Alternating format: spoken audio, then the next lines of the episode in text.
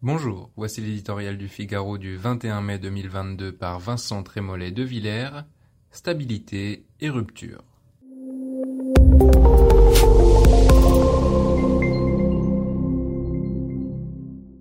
Ni tout à fait un autre, ni tout à fait le même. Il faut l'aide du poète pour dire les sentiments mitigés qu'inspire le gouvernement d'Elisabeth Borne. On aurait même pu croire en entendant le secrétaire général de l'Élysée égrener les noms de Bruno Le Maire, Gérald Darmanin, Éric Dupont-Moretti, qu'Alexis Collère lisait une ancienne liste. Quand sont apparus dans le désordre les noms de Gabriel Attal, Amélie de Montchalin, Clément Beaune, nous avons compris qu'il s'agissait bien d'un remaniement. Des ajustements plutôt qu'une révolution.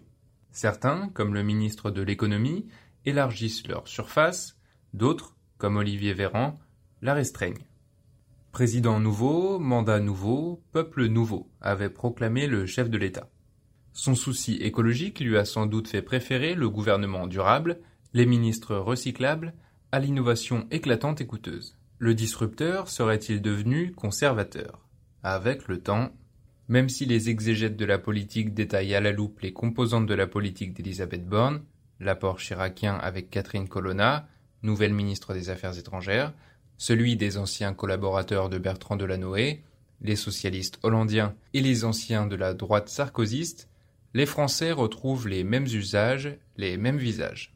Ils risquent fort de détourner la tête. Ils auraient tort, car un retournement suffit à montrer que la boussole républicaine d'Emmanuel Macron a changé de direction. Avec Papendiaï, ministre de l'Éducation nationale, c'est toute la charge symbolique universaliste que portait Jean-Michel Blanquer qui disparaît.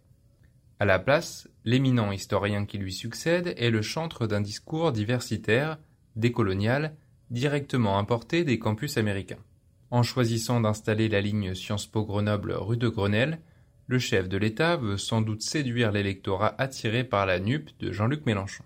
Ce jeu aussi décevant que dangereux ne lui rapportera rien à gauche et risque de coûter très cher à droite.